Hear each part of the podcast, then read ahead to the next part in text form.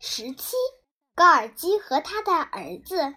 高尔基是一位伟大的作家，他很爱自己的儿子。有一年，高尔基在意大利的一个小岛上休养，他的妻子带着儿子前来探望他。高尔基的儿子只有十岁，个儿不高。来到爸爸身边以后，他顾不上玩耍，一直在忙着栽各种各样的花草。假期很快过去了，他告别了爸爸，跟着妈妈回去了。春天到了，儿子种的花全都开了。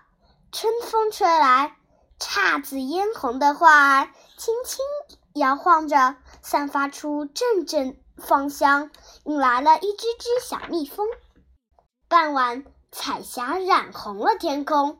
高尔基坐在草坪旁。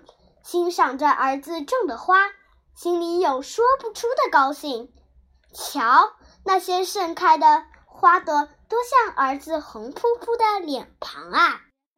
不久，儿子收到了高尔基从远方寄来的信，信里说：“你回去了，可是你栽的花留下来了。”我望着他们，心里想。我的儿子在岛上留下了美好的东西，鲜花。要是你留给人们的都是美好的东西，那你的生活该会多么愉快呀！